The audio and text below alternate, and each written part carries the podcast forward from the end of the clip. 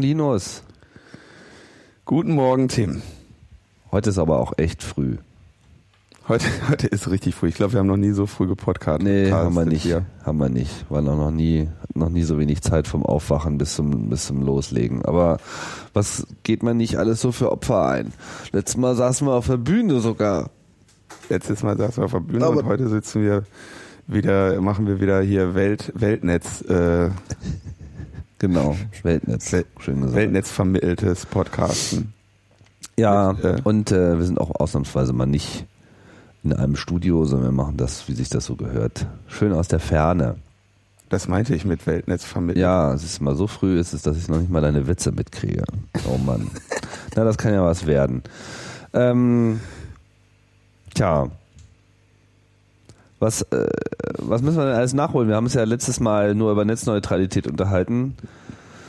Deswegen ja. müssen wir jetzt mal hier ein bisschen die News äh, abklappern. Also genau, wir, Bringer gab es ja auch nicht. Ne? Wir klappern ein bisschen News ab, die, ähm, die erwähnenswürdig sind, erwähnenswert sind, aber nicht so viel Diskussion hergeben. Deswegen wird das heute so eine, eine Meldungssendung, denke ich mal. Okay. Fangen wir an mit dem, mit dem gescheiterten äh, Projekten. Ja, die Leistungsschutzrecht-Petition ist erwartungsgemäß gescheitert mit 21.366 Beteiligten. Und ähm, nachdem wir ja letzte Woche darüber berichtet hatten, dass die Debatte war, ähm, dass man die mitzeichnen soll, ob man die mitzeichnen soll oder nicht, obwohl sie scheiße ist, vom Text her, ähm, gab es dann, wurden dann nach der gescheiterten Petition natürlich die Stimmen laut, dass nur weil äh, sie gescheitert ist, sie trotzdem natürlich ein wichtiges Signal war. ähm, und sogar ähm, dann auch eine sehr interessante Stimme von John F. Nebel, der sagte, äh, dieser, dieser Petitionsding, das kannst du mal machen, aber ähm, man kann jetzt auch nicht jedes Mal wieder mit einer neuen Petition kommen. Ja, es ist ein wenig ein stumpfes Schwert geworden. Und ja. ich glaube, so die allgemeine Begeisterung für so diese äh, klickbasierte Protestbewegung, die ist so ein bisschen dahin. Und ich glaube, ich habe den Artikel gelesen, das ist eigentlich ein ganz gutes Statement. So, das mit Zensursolar, da war das irgendwie, da war das so der, der schnelle Kit, ja, der, äh, da, da, da konnte man dann schnell feststellen, aha, alles klar, alle anderen sind auch irgendwie total äh, entsetzt. Und die, die, sagen wir mal, die generelle mh, hm, Dämonisierung auch ähm, des Netzes die damals stattfand, die war einfach greifbarer und die hat sich dann einfach, das war dann sozusagen der, der Netzkonsens war, okay, wir, wir drücken das jetzt darin aus. Und auch wenn ich jetzt nicht den Eindruck habe, dass dieses Leistungsschutzrecht irgendwie deutlich mehr Freunde hat, ja, ist einfach der, das Vehikel Petition an der Stelle auch einfach abgenutzt. Das reicht irgendwie nicht aus. Und in gewisser Hinsicht muss man sich auch darüber Gedanken machen, was denn dann eigentlich ausreicht. Also was sind denn so ähm, adäquate, digital abbildbare Formen, in der so etwas dann vielleicht auch wirklich zum Ausdruck gebracht werden kann. Da habe ich auch keine gute Antwort. Ja. Also Liquid Feedback ist es an der Stelle sicherlich nicht. Das ist dann einfach zu komplex. So. Aber nur so dieses MeToo-Ding funktioniert dann irgendwie nicht. Könnte eine Partei gründen. Das ist aber jetzt mal eine echt gewagte These. naja. Aber es gibt ja auch noch andere äh, Petitionen, die ein bisschen besser funktioniert haben, zum Beispiel zur Vorratsdatenspeicherung. Ja, Kai-Uwe Steffens vom AK Vorrat hatte im März 2011, wenn ich mich nicht täusche, eine äh, Petition gegen die Vorratsdatenspeicherung eingereicht und hatte damit 60.000 Zeichner erreicht. Wir erinnern uns irgendwie ab 50.000 in einem bestimmten Zeitraum ähm, gewinnt man eine Anhörung vor dem Petitionsausschuss. Und auch übrigens nicht mehr. Das ist sozusagen eigentlich schon das Maximum, was man da erzielen kann. Man wird dann gehört. Genau. Das, äh, das schrieb ja auch John F. Nebel sehr schön, dass er sagt, das ist ungefähr der, der unwichtigste Ausschuss, den der ähm, den der Bundestag zu bieten hat. Und außerdem ist er natürlich auch nach dem Proporz besetzt. Also da sitzen auch dann, da sitzt dann auch, hat auch Schwarz-Gelb die Mehrheit. Entsprechend ähm, wird dieser Ausschuss dir dann auch gegenübertreten, wenn du ihm denn dann äh, begegnest. Aber ähm, Kai-Uwe Steffens hatte am 15.10. dann seine Anhörung und ähm, der hat nochmal einen, einen wichtigen Punkt dort zur Sprache gebracht und zwar verlangt er, dass die, also es gibt ja im Moment zwei Verfahren. Es gibt einmal das Strafverfahren gegen die EU wegen der ähm, wegen dem Nicht-Umsetzen der, der Richtlinie. Oh, gegen die äh, das Strafverfahren von der EU gegen, gegen Deutschland. Deutschland. wegen Nicht-Umsetzen der Richtlinie. Genau. Mhm. Und es gibt weiterhin die äh, Prüfung der Richtlinie vor dem Europäischen Gerichtshof. Die beiden ähm, Verfahren sind anhängig. Und jetzt sagt der ähm, Kai Uwe, naja, erstens mal dieses, dieses Strafverfahren kann man eigentlich mal äh, wegen, wegen Nicht-Umsetzen kann man eigentlich mal hinter die, hinten anstellen, hinter der Prüfung durch den äh, Europäischen Gerichtshof, weil vielleicht sagt er, die, die Richtlinie ist nicht in Ordnung und warnt davor, dass selbst wenn der äh, EuGH jetzt sagt, diese Vorratsdatenspeicherungsrichtlinie ist nicht okay, die muss die EU äh, umschreiben, streichen oder sonst was, dann berührt das nicht das Länderrecht. Das heißt, die, äh, das, das, ja, das Recht der Länder in der EU, das Mitgliedstaatenrecht. Das heißt, die, die dann eine äh, Vorratsdatenspeicherung haben, die sich vielleicht sogar wie Österreich wegen der EU-Richtlinie eingeführt haben oder sich sogar da haben reinklagen lassen, ähm, die würden dann trotzdem äh, dieses, diese lokale Gesetzgebung beibehalten und hätten ihre äh, Vorratsdatenspeicherung, unabhängig davon, was der Europäische Gerichtshof über diese Richtlinie urteilt. Und das ist natürlich ein, schon ein sehr gewichtiges Argument gegen äh, diesen, dieses Theater, äh, oh, wir kriegen aber hier Strafzahlungen und werden verklagt und wir müssen das jetzt unbedingt ähm, umsetzen. Mhm. Ähm, also die Anhörung hat äh, stattgefunden. Hast du da irgendwas, hast, hast du die irgendwie mitbekommen? Hast du da eine Aufzeichnung gesehen, was da? Ähm, ich habe die Aufzeichnung, ich habe mir den Anfang kurz angeschaut. Ich habe sie aber ehrlich gesagt nicht äh, äh, nicht zu Ende geschaut. Also was was man darin hat, ist wirklich eine eine sehr schöne Sammlung der äh, Dinge, die gegen die Vorratsdatenspeicherung sprechen. Unter anderem bezieht er sich auf eine äh, schöne Umfrage der Unionsfraktion, also selbst der Unionsfraktion, ich meine, die haben diese Umfrage gemacht, ja. wo irgendwie auch zwei Drittel der Befragten gegen die Vorratsdatenspeicherung sind. Das heißt, ähm, ich meine, selbst in ihr, also es wäre gute äh, Unionspolitik, äh, das einfach mal äh, sein zu lassen, sich weiter für die Vorratsdatenspeicherung einzusetzen. Die, ähm, den Audiomitschnitt der Veranstaltung haben wir aber natürlich in den Shownotes, wer sich das mal wer da einen äh, Crashkurs der Vernunft, der, der ausge, ausgeglichenen Argumentation gegen die Vorratsdatenspeicherung hören möchte, dem sei das auf jeden Fall ans Herz gelegt. Hm. Ich bin ja gerade in Österreich, hier im schönen Graz. Und ähm, da hat sich auch was getan. Ja, da gibt's nämlich auch, ähm, da gab es auch wieder was zum, zur, zum Thema Vorratsdatenspeicherung. Ähm, und zwar sehen die eine, Ur die diskutieren jetzt gerade in Österreich eine äh, Urheberrechtsnovelle, äh, die dort 2013 bevorsteht und die das äh, Bundesjustizministerium Österreichs da gerade ähm, ausgestaltet. Und was sie äh, gerne hätten, ist eine äh, Pauschalabgabe auf Festplatten. Mhm. ähm, ja.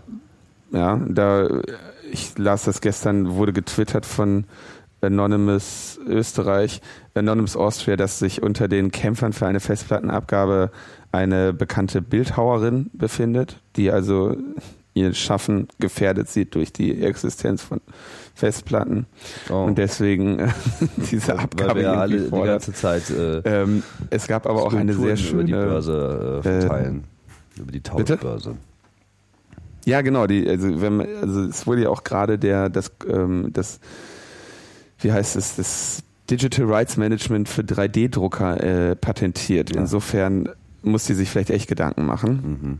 Mhm. ähm, und es gab eine, ähm, eine Demo äh, von ungefähr 150 Menschen, ähm, die forderten die Festplattenabgabe jetzt. Und das war irgendwie sehr interessant, weil nicht ganz klar ist, ähm, wie viel von der Demo ähm, ja von ein paar lustigen Spaßvögeln ähm, sagen wir mal gehijackt wurde. Aha. Also es, ich meine, man kann sich schwer vorstellen, dass, das, dass sie das alle ernst meinen, die Leute, die da sind. Naja, ich meine, äh, hatten wir nicht schon vor ähm, einigen Monaten, eher so zu Beginn unserer Serie, mal diesen Fall, dass so eine äh, Urheberrechtskampagne von Künstlern in Österreich äh, weitgehend als bezahlt und unterwandert äh, galt. Erinnerst ja, da hatte uns Thomas von erzählt. Genau. Weiß der Geier, also vielleicht kriegen die auch noch 150 Leute auf die Straße. Naja, ich glaube, hier sind eher, ähm, also bei den Gutenberg-Demos, es gab ja die Pro-Gutenberg-Demos in äh, Berlin und ähm, Hamburg, wir erinnern uns als ähm, ja, und gab es da jetzt auch entsprechende Schilder auf dieser Festplattendemo? Also bei der Gutenberg-Demo in Berlin ähm, trafen sich ja die äh, monarcho-hedonistische Front und die Copy-Paste-Kommunisten. Und ähm, was mich ein bisschen wundert, ist, dass sich unter den Schildern bei dieser Festplattenabgabe-Demo für die Festplattenabgabe ein großes Schild befindet, Kampf dem Copy-Paste-Kommunismus. Ah und ein ähm, Schild, was auf dem steht, Kultur muss ein knappes Gut bleiben. Und es kann eigentlich nicht sein, dass sie das ernst meinen. also ähm, verstehe, okay. Ähm, oder Raum, Raubkopierer hassen Musik.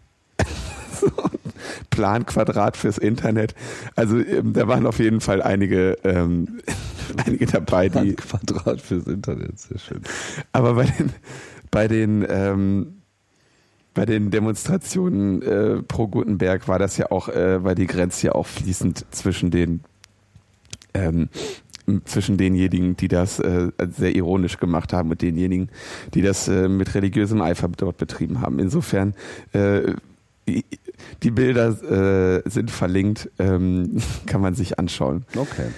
Es gibt aber nämlich noch mehr, was, ähm, was, die, was das Bundesjustizministerium Österreichs vorsieht und äh, für seine Bürger, nämlich ähm, das Leistungsschutzrecht nach deutschem Vorbild. Ja, also ich meine, die sehen diese Debatte in Deutschland und sagen, hey, sowas wollen wir auch haben.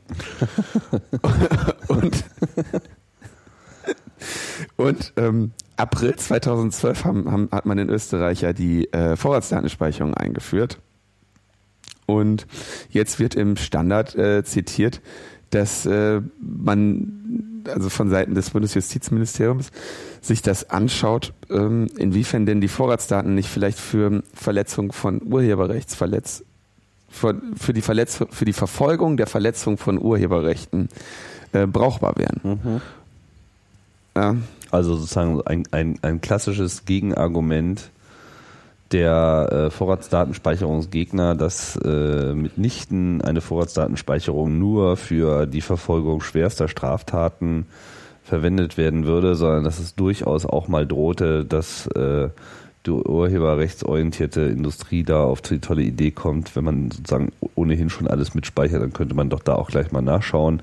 Das ist hier quasi direkt im Entwurf. Ja. Mhm.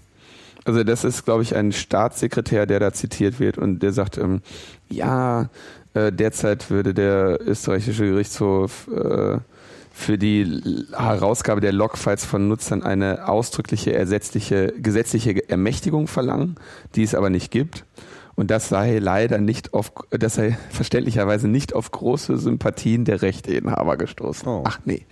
Und ähm, äh, die Möglichkeit, das zu sanieren, sieht er darin, dass man das also diese Vorratsdatenspeicherung äh, mit einer äh, gesetzlichen Vorabprüfung des Auskunftsersuchen irgendwie verbindet.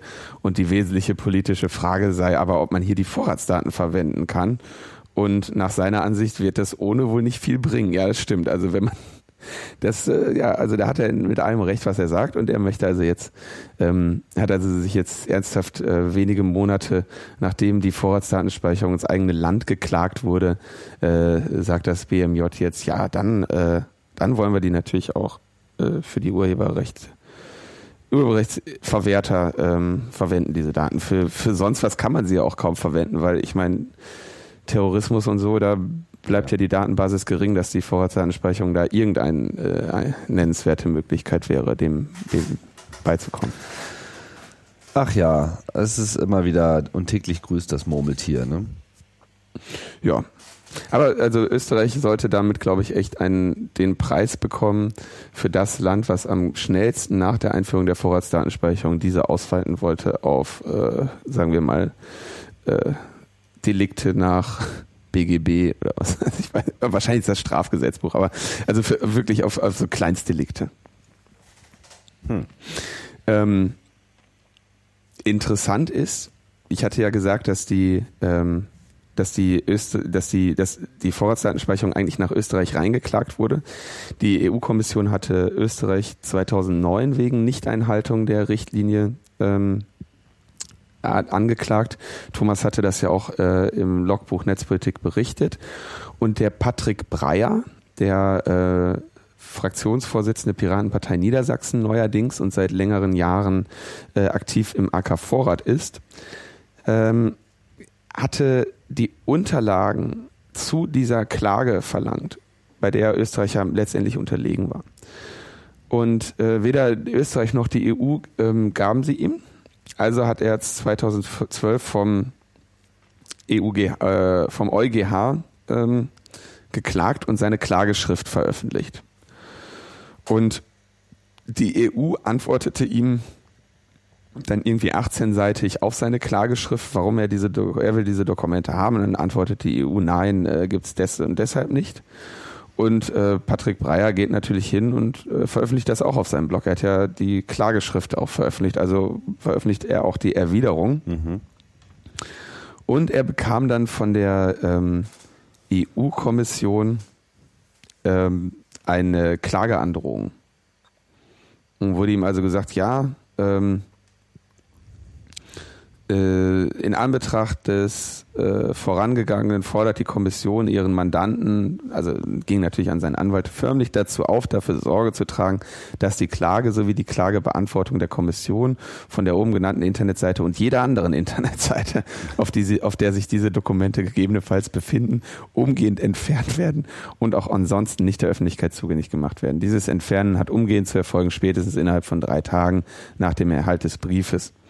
Ähm, interessant ist, sie beziehen sich auf irgendein so 14 Jahre altes Gerichtsurteil ähm, mit der Begründung ihres Verlangens, in dem irgendwie gesagt wird, daher darf eine Partei, die Zugang zu den Verfahrensstücken der anderen Parteien hat, Parteien sind hier äh, nicht äh, politische, sondern die Parteien vor Gericht, von diesen Stücken nur für die Verwendung ihrer eigenen Interessen und zu keinem anderen Zweck wie etwa der, dem Gebrauch machen, die Öffentlichkeit zur Kritik am Vorbringen der anderen Verfahrensbeteiligten zu bewegen. Mhm. Naja, ähm, ziemlich genau das hat Patrick Breyer natürlich gemacht, indem er diese Dokumente online gestellt hat, äh, auf seinem Privatblog, was, äh, sage ich mal, einen moderaten, äh, moderate Menge an Lesern hat. Ähm, dadurch, dass er jetzt natürlich diese Klageandrohung bekommen hat, ist das Ganze äh, überall großes Thema. Netzpolitik.org hat die äh, Dokumente mal zur Sicherheit ähm, auch bei sich auf den Server gelegt, ähm, wobei äh, auch relativ klar ist, dass äh, Patrick Breyer äh, diese Aufforderung ähm, nicht nachkommt, sondern natürlich diese Aufforderung auch online gestellt hat. Also man merkt, da gibt es irgendwie ein System. Hm. Tja, dann sind wir mal gespannt, äh, was daraus wird, ob sie sich jetzt echt noch die Blöße geben, den AK Vorrat äh, oder einen, einen Aktivisten des AK Vorrats tatsächlich zu verklagen. Das ist schon ein bisschen merkwürdig, dass, dass sie da so, mh, hm, wie soll ich sagen, so, so, also so dünnhäutig sind. Ne? Also, dass es ihnen jetzt wirklich da im Detail um dieses, oh, jetzt habt ihr es veröffentlicht. Ich meine, das ist natürlich dieser klassische Streisand-Effekt. In dem Moment, wo sie sich natürlich suggerieren, richten sie die Aufmerksamkeit erst wirklich darauf. Da fragt man sich, ähm, warum ihnen das eigentlich so wichtig ist. Ja, also das, das ist ja auch wirklich, das ist ja das Spannende daran. Ne? Also man, man weiß es ja nicht. Also ich, was das eigentliche, was ihnen wichtig zu sein scheint, ist ja dem, äh, dem Patrick Breyer nicht die Dokumente zu geben, was die die Österreich-Klage da betreffen. Ähm, dafür, dafür leisten sie sich ja den ganzen mhm. Aufriss. Mhm. Ne? Andererseits weiß ich auch wirklich nicht, wie so Sachen zustande kommen, äh, wie die EU-Kommission ähm, klagt oder äh, die EU-Kommission erwidert etwas nicht und lässt sich verklagen. Also ich, ich weiß nicht, ob da jetzt die, ob sowas nicht vielleicht auch wirklich dann bei denen Tagesordnungspunkt ist oder ob da einfach irgendwie der Praktikant ähm, einmal die Woche mit dem Anwalt telefoniert und sagt übrigens, das, das, das und das hätten wir gerne weg. Das weiß ich nicht. Mhm. Naja, vielleicht ist es auch einfach, dass da irgendjemand die Wahrheit erzählt und das, das muss unbedingt äh, verhindert werden. Mhm. Kann Spuren von Wahrheit enthalten. Denkbar ist es. Was sicherlich Spuren von Wahrheit enthalten hat, war ja das äh, Gutachten zur Abgeordnetenkorruption das äh, vor einigen Wochen bei Netzpolitik.org veröffentlicht wurde. Ähm, das hatten sie sich äh, geholt. Ich glaube, André war das über ähm, eine Informationsfreiheitsgesetzanfrage. Es war also eine, ein Gutachten, das durchgeführt wurde vom ähm, Wissenschaftlichen Dienst des Bundestages. Und die haben gesagt, so sind zu dem Ergebnis gekommen, dass in Deutschland es eigentlich die schwächste oder eine, eine vergleichsweise sehr schwache Grundlage, äh, gesetzliche Grundlage gegen Abgeordnetenkorruption gibt. Und ähm, dieses Gutachten bekam Netzpolitik.org beziehungsweise andere mit der Auflage, es nicht äh, zu veröffentlichen. Und ja, wie gesagt, man erkennt dann ein System. Es landete auf Netzpolitik.org äh, mit dem Hinweis, dass äh, man gebeten wurde, es nicht zu veröffentlichen, das aber irgendwie nicht einsieht. Und ähm, ja, dann gab es natürlich äh, ein Schreiben des Bundestages an äh, Markus Beckedahl. Ja. Per Einschreiben Rückschein vom Deutschen Bundestag äh, von Professor Schöler. Ich weiß nicht genau, welches Amt er da bekleidet. Er ist der Leiter der Abteilung Wissenschaft und Außenbeziehungen äh, und äh, arbeitet wohl für den Ministerialrat Klaus Aschinger. Naja, okay. Und sagt, ja, hier äh, am 1.10. wurde auf der Internetpräsenz Netzpolitik.org das Gutachten Rechtsfragen im Kon Kontext der Abgeordnetenkorruption des Wissenschaftlichen Dienstes des Bundestags veröffentlicht ohne dass meine Zustimmung hierzu vorlag. Ich bitte Sie daher, die fortwährende rechtswidrige Veröffentlichung unverzüglich spätestens jedoch bis zum 17.10., das war gestern, einzustellen und die Veröffentlichung zukünftig zu unterlassen. Mit freundlichen Grüßen. Ja, man kann sich ungefähr vorstellen, wie Markus Becker da auf so einen Brief reagiert. äh, er stellt ihn natürlich öffentlich und äh, sagt, äh, nee. Ja. Gleich noch ein bisschen mehr äh, Streisand in die Augen gestreut. das ist auch sowas von krass, oder? Äh, Gutachten zur Abgeordnetenkorruption und du sagst so, ey, genau, leise, nichts erzählen. ja, ich glaube, also diese Korruptionsgeschichte, die ist ja auch wirklich Hanebüchen. meine, wer, wer das noch nicht so äh, verfolgt hat, äh, Deutschland ist so eins der letzten Länder auf diesem Planeten, die da äh, entsprechende UN-Richtlinien noch nicht umgesetzt haben und sich einfach standhaft äh, im Bundestag weigern, da endlich mal ein klares Votum für ein Gesetz zu ähm, entwickeln, in dem einfach mal klar gesagt wird, äh, dass Abgeordnete nicht bestechlich zu sein haben. Und es kommt einfach seit ja, Ewigkeiten nicht zustande. Spannend vor dem Hintergrund finde ich, dass wir ja gerade ähm, hier in den Medien der Per Steinbrück ähm, seine Reihe an Arschtritten kriegt wegen äh, Nebeneinkünften, weil er der Bundestagsabgeordnete ist mit den höchsten Nebeneinkünften oder mit den meisten. Mit den höchsten weiß man ja gar nicht, weil ähm, das, das ja sinnigerweise bei 7000, also es gibt irgendwie drei Kategorien, ne? irgendwie bis 3000, unter 7000 und über 7000 Euro im Jahr. Ich meine, eine nennenswerte Einkunft, die ich von, von jemandem beziehe, äh, die ist sehr weit über 7000 Euro im Jahr. Das mag ähm, vielleicht für den einen oder anderen schwer vorstellbar sein, aber ähm, du landest natürlich sehr, sehr schnell in der 7000 Euro Kategorie, äh, wenn du ein Jahresgehalt irgendwo beziehst. Und ähm, das ist natürlich auch das, ähm, das Lustige an diesen Richtlinien, die sich ja selber auferlegt haben, dass es im Prinzip natürlich äh, sofort mit jedem, äh, mit jeder Einkunft da irgendwie über 7000 bist. Interessanterweise ist der Per Steinbrück aber teilweise mit einzelnen Vorträgen über den 7000 Euro, was dann wiederum streckenweise für äh, Überraschungen sorgt. Aber interessant finde ich, dass sie, dass sie das medial gerade der Steinbrück da seinen auf den Sack kriegt, wegen angegebenen Nebeneinkünften ja. Ich sage jetzt nicht, dass das in Ordnung ist. Gleichzeitig sie aber äh, ihr, Ab ihr Gutachten zur Abgeordnetenkorruption, äh, da hält der ähm, Bundestag dann doch zusammen. Ne? Ja, es ist äh, wirklich ein, ein, ein merkwürdiges Gentleman's Agreement an der Stelle und es kommt einfach extrem fishy rüber und so, so Tim. wie hier bei Netzpolitik.org äh, alles äh, zu depublizieren, trägt jetzt nicht unbedingt dazu bei, dass man der Meinung ist, dass schon alles da der Richtigkeit hat. Ja, so ist es. Kommen wir zum, zum letzten Thema. Auch hier geht es um Geld. Ja, unsere Boulevardabteilung. Die Boulevardabteilung extra ans Ende geschoben äh, für diejenigen, die jetzt äh, ausschalten wollen und ähm, für diejenigen, die die ganze Zeit darauf warten, dass wir endlich wieder über Julio Sanchez sprechen. Ähm, die offene Frage im Raume war ja, was ist eigentlich mit den mit der Kaution, äh, die die Bürgen bezahlt haben? Ja, sie hatten ja 140.000 Pfund ähm, gebürgt dafür, dass äh, Julio äh, da bleibt im Rahmen seiner ähm, im Rahmen seines Aufenthaltes auf der Grafschaft mit der äh, elektronischen Fußfessel. Ähm, wie wir alle wissen, hat er diese äh, Grafschaft da verlassen ähm, und somit gegen seine äh, Bail-Auflagen verstoßen und äh, jetzt müssen die Bürgen äh, 93.500 britische Pfund dieser insgesamt 140.000 Pfund auch tatsächlich entrichten. Ungefähr 116.000 Euro. Der, äh, das Pfund steht gerade dem Euro gegenüber nicht so stark, wie es das einmal tat. Ähm, und zwar, äh, weil sie Assange mit seiner Flucht in die ecuadorianische Botschaft äh, unterstützt hätten. Sie hätten es ihm zu leicht gemacht, äh, sich der, der britischen Justiz zu entziehen. Mhm. So viel also dazu. Die müssen jetzt zahlen. Ähm, und äh, Julio äh, veröffentlicht aus dem Nichts heraus, äh, kündigt er ein, ähm, ein Buch an.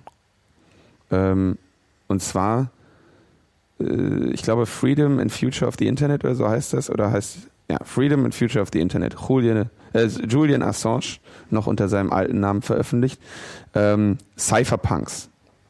Äh, Cypherpunks Bewegung ist so, wie, wie, wie bezeichnet man, was sind die Cypherpunks? Also eigentlich, ähm, das weißt du vielleicht besser als ich. Ja, das ist ja auch so ein ähm, alter Begriff aus einem anderen äh, Science-Fiction-Buch. Ich komme gerade ins Schwimmen. Wer den Begriff äh, geprägt hat, war es äh, Gibson, ich glaube. Und ähm, äh, Juden Milhen steht im, in Wikipedia. Juden Milhen? Ja, auf jeden Fall ist es ein Begriff, der so in den äh, 70ern, 80ern dann aufgekommen äh, ist und schnell große äh, Beliebtheit äh, gefunden hat, sozusagen für so eine neue Generation äh, von Menschen, Hackern und so weiter, die halt einfach, ähm, also Entschuldigung, ich bezog mich auf Cyberpunk, du beziehst dich auf Cypherpunk, Cypherpunk. Die Cypherpunks wiederum sind äh, ein ähm, separates, ist einfach noch zu früh heute Morgen, sozusagen nochmal so, so eine Bewegung von Leuten, die sich eben speziell der Kryptographie äh, äh, äh, widmen und an der Stelle eben ähm, gehackt haben. Cypherpunks sind äh, auch alles extrem kundige Leute und es ist auch eine sehr, wie soll ich sagen, weltweite lose äh, Community von Menschen. Cypherpunks sind übrigens äh, auch immer wieder sehr hilfreich, wenn man mal vor der Problematik steht, dass man irgendwo so ein WLAN benutzen möchte und äh, es wird einem eine Registrierung vorgeschrieben, ja, dass man also mal, sich mal so registrieren sollte, damit man hier kostenlos was benutzen kann.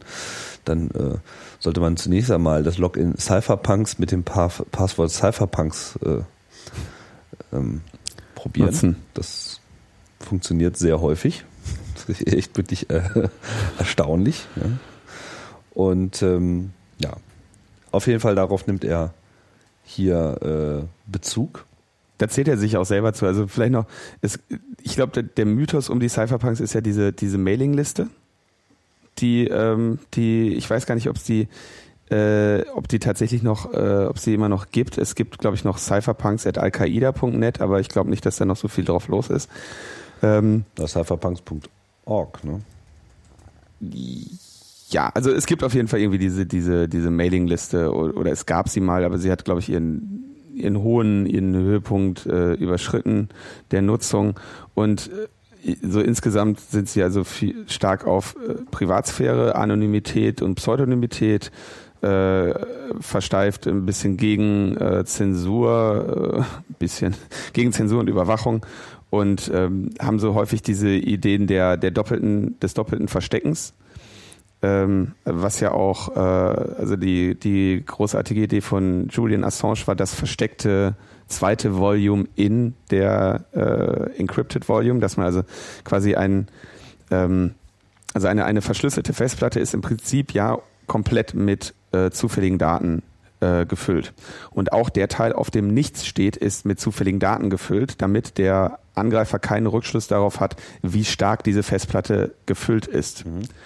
Und die Idee von Rubberhost, einem Tool von Julian Assange, war, in diesen, ich habe eine verschlüsselte Festplatte, Volume 1, und wenn ich das entschlüssele, zeigen sich ein paar Dateien. Der Rest dieser Festplatte ist gefüllt mit zufälligen Daten. Ähm, und das ist auch zu erwarten bei einer verschlüsselten Festplatte. In diesem Teil verstecke ich aber eine zweite verschlüsselte Festplatte. Ähm, und diese, die Existenz dieser Festplatte kann aufgrund der zufälligen Daten, die in diesem Restbereich stehen, nicht mehr nachgewiesen werden. Ähm, das heißt, wenn jemand mit einem Knüppel hinter mir steht und sagt, gib dein Passwort ein, was ja immer noch die größte Sorge ist von allen Leuten, die irgendwas mit dem Passwort sichern, dann kann ich in der zweiten Stufe plausibel behaupten, dass es keine mehr gibt. Mhm. Also man hat sozusagen die Möglichkeit, sich mit seinem richtigen Passwort einzuloggen und an seine Daten ranzukommen, aber man hat auch die Möglichkeit, sich mit einem alternativen Passwort einzuloggen und dann kommt man auch an Daten, aber eben an Daten, die einfach, naja, da gibt's dann irgendwie autoexec.bat und config.sys und das war's im Wesentlichen. Genau. Und, äh, Und ja, ein bisschen Porn. Du musst immer ein bisschen Porn damit reintun. Entschuldigung, du musst immer ein bisschen Porn damit reintun, weil ähm, sonst ist das unglaubwürdig. das war mal irgendwie so eine Feststellung in Großbritannien. Ja, weiß ich jetzt nicht, fällt mir jetzt gerade kein äh, passender Dateiname dazu ein. Wie heißen die Dateien normalerweise? Du kennst dich doch da bestimmt besser aus als ich. Ich habe keine Ahnung. Ich, ich versuche die ganze Zeit irgendwie ein bisschen Porn zu bekommen, aber ich finde das nicht hier im Internet. Ähm, Config.sys ist doch für den gemeinen Nerd schon Porn genug, oder nicht?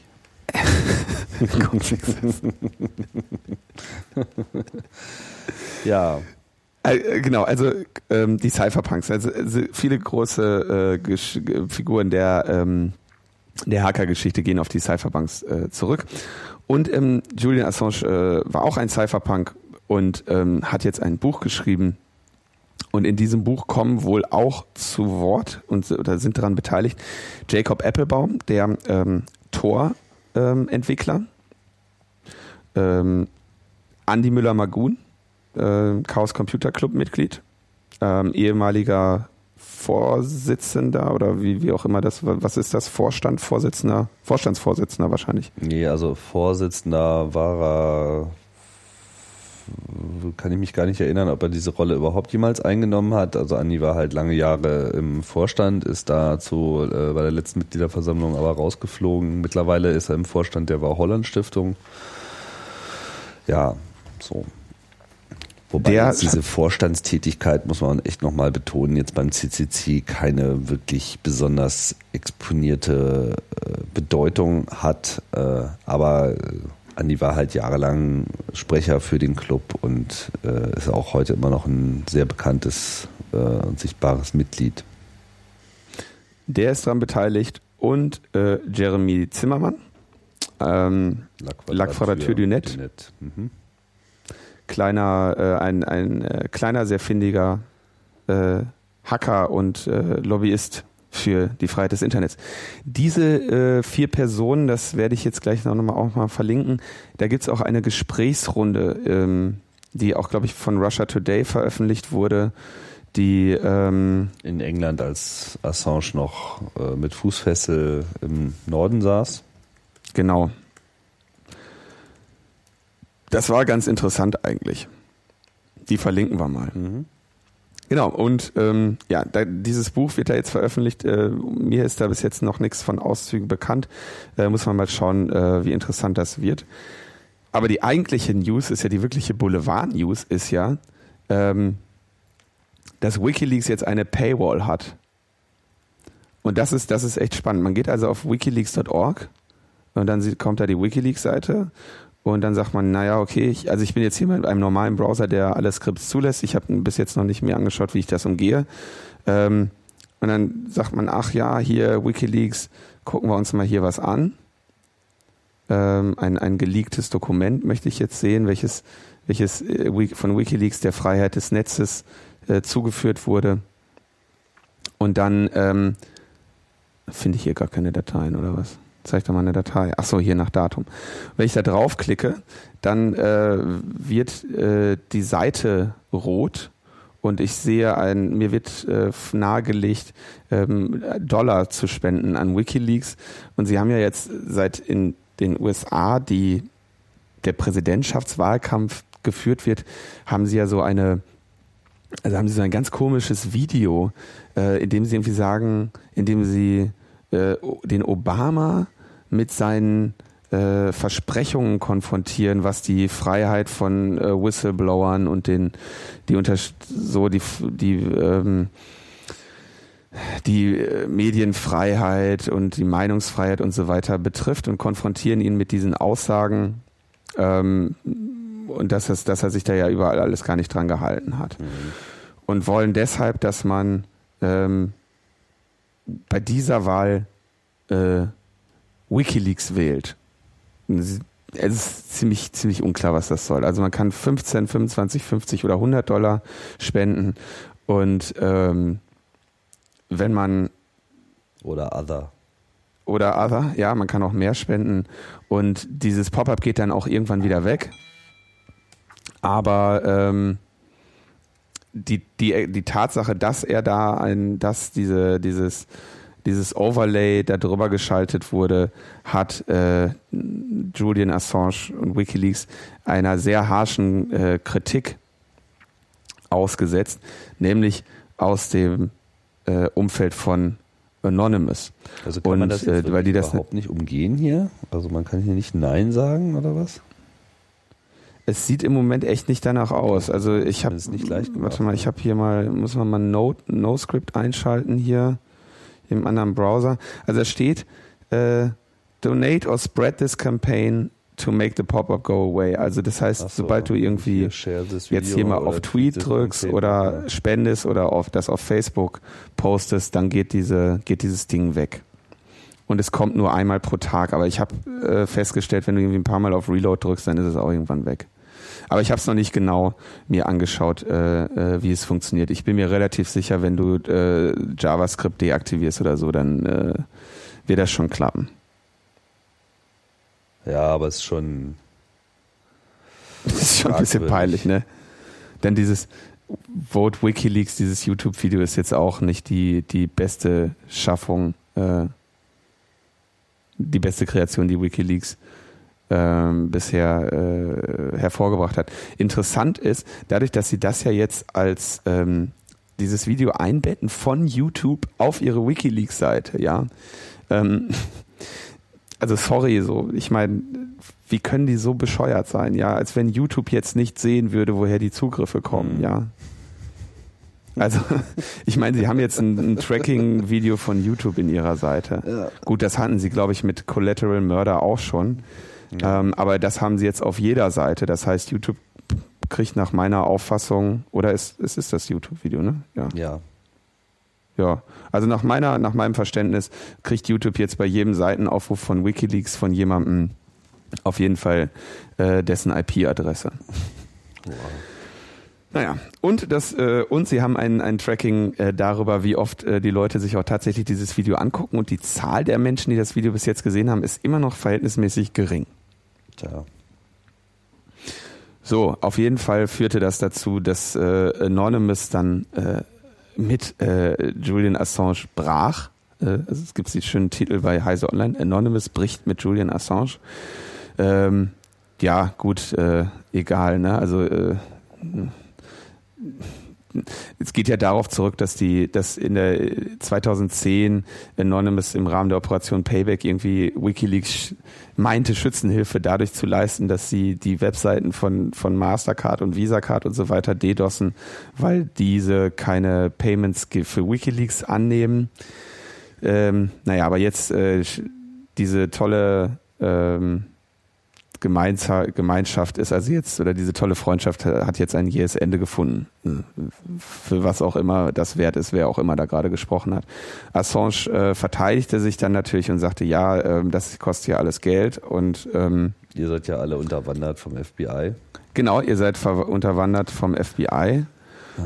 Ähm, und deswegen äh, ja, also das, das, deswegen der müsste man auf Anonymous ist, nicht hören. Ist da in der Szene und, auf jeden ähm, Fall schon weit vorangeschritten. schon alles sehr weit vorangeschritten, ja. Und ähm, die ähm, er erklärt aber, dass die Spendenkampagne deshalb notwendig ist, weil sie ja so lange unter der Finanzblockade gelitten haben. Ja, also er hat ja immer vorgerechnet, wie viel Geld äh, WikiLeaks fehlt, weil äh, man nicht über Visa spenden kann und ähm, was da natürlich ein bisschen vermischt wurde, ist vielleicht auch, ähm, dass Menschen dann irgendwann auch andere Gründe vielleicht hatten, äh, weniger oder nicht mehr an äh, Wikileaks zu spenden. Aber okay, Wikileaks möchte gerne Geld haben und hat sich dazu entschieden, eine Paywall zu machen und es gab mal wieder einen großen Aufschrei im Internet. So, keinen Aufschrei im Internet gibt es, weil wir äh, jetzt in der Lage waren, dann auch schnell eine neue Sendung äh, äh nachzuschieben, wie wir es hier immer probieren, Linus.